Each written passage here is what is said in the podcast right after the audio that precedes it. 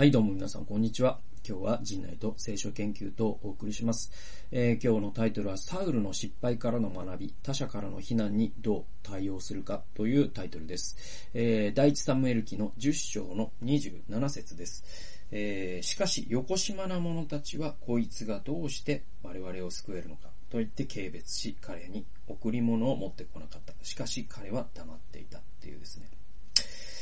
えー、っとですね、まあ、前回、同じ章なんですね。前回と。で、前回ね、その、油注ぎ、サムエルがサウルに油を注いだ時に、サウルは、えっ、と、荷物の間に隠れていた。まあ、そこから彼のこう自分に自信のなさとか、その人間、ね、信頼できる人に自己開示できないところ、まあそういったところに、まあ彼の後の失敗の種が潜んでいるっていう話をしましたけども、今日も、え、彼の後の失敗の種についての話です。でね、まああの前回のおさらいをしますと、まあサムエルから油を注がれたサウルはですね、サムエルの予告通りに、まあ、メロバが見つかりました。で、預言者たちの一団に出会いました。で、そこでサウルに神の霊が激しく下りました。彼は予言をし始めました。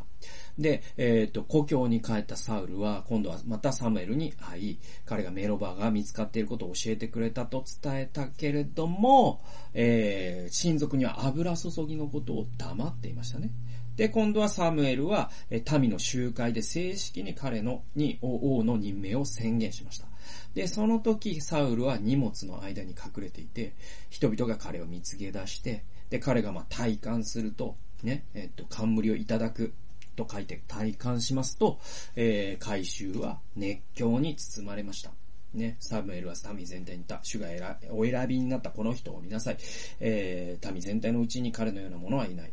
民は皆大声で王様万歳と言ったと。ね。本当にですね、まあ、イスラエルの歴史の一つのピークと言っていい。本当に、あの、興奮と感動に包まれる。まあそういうですね、あのー、シーンですよ。なんて言うんでしょう、そのオリンピックの金メダリストが凱旋パレードをするみたいなね。まあ、コロナ禍じゃない時にね。まあ、そういう感じを思い浮かべていただいていいと思うんですけど。ね。えー、で、みんな熱狂の渦に包まれました。しかし、27節を読むと、実はもう暗い影がありまして、それは横島な者たちの批判っていうのがあるんですね。で、すでにそういったものにサウルは早くもさらされていることなんですよ。でね、こいつがどうして我々を救えるのか、つまりあいつがなんであんな奴が王様なのよ、と言っている人たちがもうすでにいたわけです。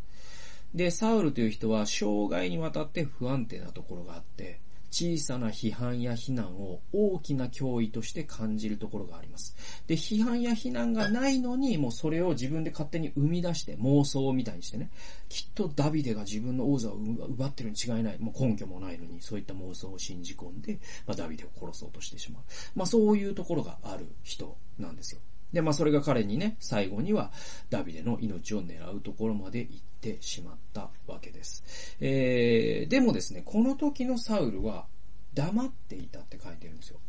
で、これね、まあ謙虚な応答だとは思うんですよ。ね。だけど、その彼の胸の内っていうのは何も書いてなくて、聖書はそれについて何も、えー、伝えてないんですよ。でもですね、あの、彼のこの後の行動ね、この後の行動を見ていくと、こういうことなんじゃないかなと思うんですね。この時は、まあね、王になったばかりなので、なんというか、その、黙っている以外のね、あれはないですよね。でも、えー、謙虚な応答には見えるんですけど、でもだんだん、サウルがですね、権力を手にしたことを自分で実感していくにつれて、この謙虚な応答って変わっていくんですね。はい。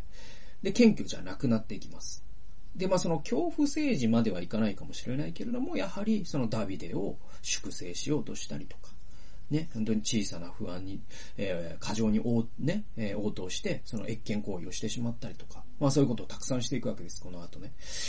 で、あの、ここでね、僕ね、その解説書にね、その、この横島な者たちというヘブル語がね、書かれてて、それがベリヤールっていう言葉なんですって。ベリヤール。で、これなんかベリヤみたいな言葉ありますよね、確かにね。で、ベリヤールっていう言葉で、これってあの直訳では価値のない邪悪な子らっていう意味があるそうです。はい。価値のない邪悪な子らが批判をしていたと。で、サウルは彼らの誹謗中傷を価値のない人々のそれとしてゼロ換算することができなかったんですよね。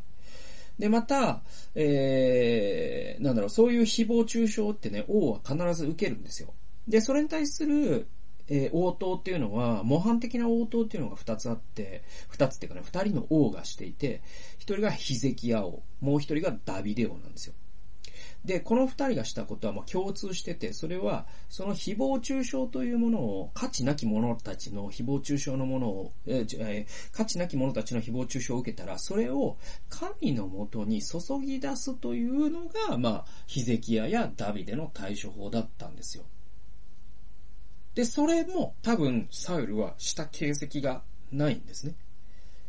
で、これってまあその誹謗中傷ってね、じゃあそのベリアールだと価値のないもののもら、ものの子らだと。だから価値のない奴が何を言ってもゼロだろっていうのは、もう鉄のメンタルの人なら言えるかもしれないけど、でもいかに価値のないものだったとしても我々結構傷つくじゃないですか。で、例えばまあ今で言うとさ、そのネットとかでなんか、あコメントですごい意地悪なことを言われる。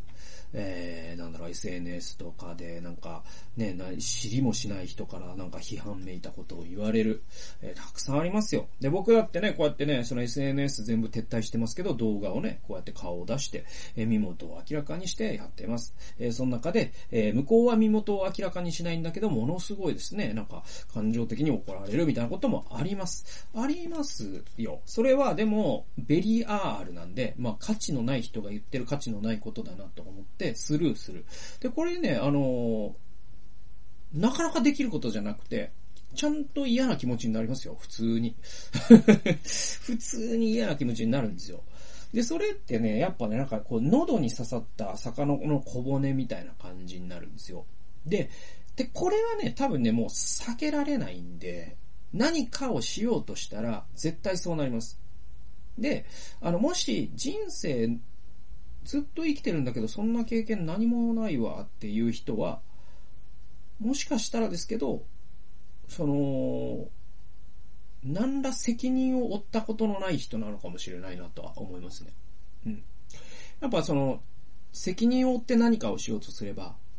会社ならば会社を代表することになるし、教会ならば教会を代表することになります。家庭ならば、ね、父親になれば、その家庭を代表することになるし、もうどんな小さな集団でも本当に責任を背負ってですね、一人の大人として生きていこうとすると、やっぱり何かを背負うことになるし、やっぱり何かを代表することになるし、そうすると、まあ、ありもしない誹謗中傷にされされることだってあるんですよ。で、それがもう全くないという人は逆に言えば、まあ若い人ならいざいざ知らずですね。まあ40代とか30代、40代になってそんなこと何もないという人はもしかしたら無責任に生きているという可能性も出てきますんで、あの、ちょっとそれはそれでどうなのっていうのがあるんで。で、まあ特に何かを発言しようってことね。こういうね、黙、問題、な、ある問題に対して黙っているんでもなく、ね、気づかないふりをするんでもなく、無視を決め込むんでもなく、やっぱり口頭上げをしていく、これ間違ってんじゃないのとかっていうことを言うってことは、それに対してカチンとくる人だっているし、その利害に反することだって、ね、人だっているだろうし、でもそれを覚悟で言ってるんだから。それは当然聞きますよ、そういうね、しかもその人たちはね、身元を明らかにしないっていうのがやっぱネットの、まあ、作法じゃないですか。まあ、無作法だと思いますけど、ネットの作法は無作法です。で、その無作法に、えー、もうやっぱり我々当てられて、じゃあそれって、まあ、喉に刺さったこ、ね、魚の小骨みたいなことだと思うんですよ。で、それはやっぱり、魚食べている以上、もう税金のようなものなんで、えー、もう、想定内なんですよ。で、その処理の仕方が問題で、サウルはその処理の仕方を誤ってしまったんですね。それに過剰に反応して、まあ、防衛的になって誰かを攻撃するようになってしまった。えー、しかし、ヒゼキやダビデは、その魚の子骨をですね、ちゃんと神様の元にと持っていって取ってもらった。抜いてもらった。ね。これが本当に運命の分かれ目なのかな。で、僕自身にも十分にサウルのようなことって起こり得ることなんで、本当にですね、えー、小骨をちゃんと神様の元に持っていくという、そういうことをね、習慣づけたいなと思ったって話です。えー、今日はサウルの失敗からの学び、他者からの非難にどう対応するかというタイトルでお送りしました。最後まで聞いてくださってありがとうございました。それではまた次回の動画及び音源でお会いしましょう。さよなら。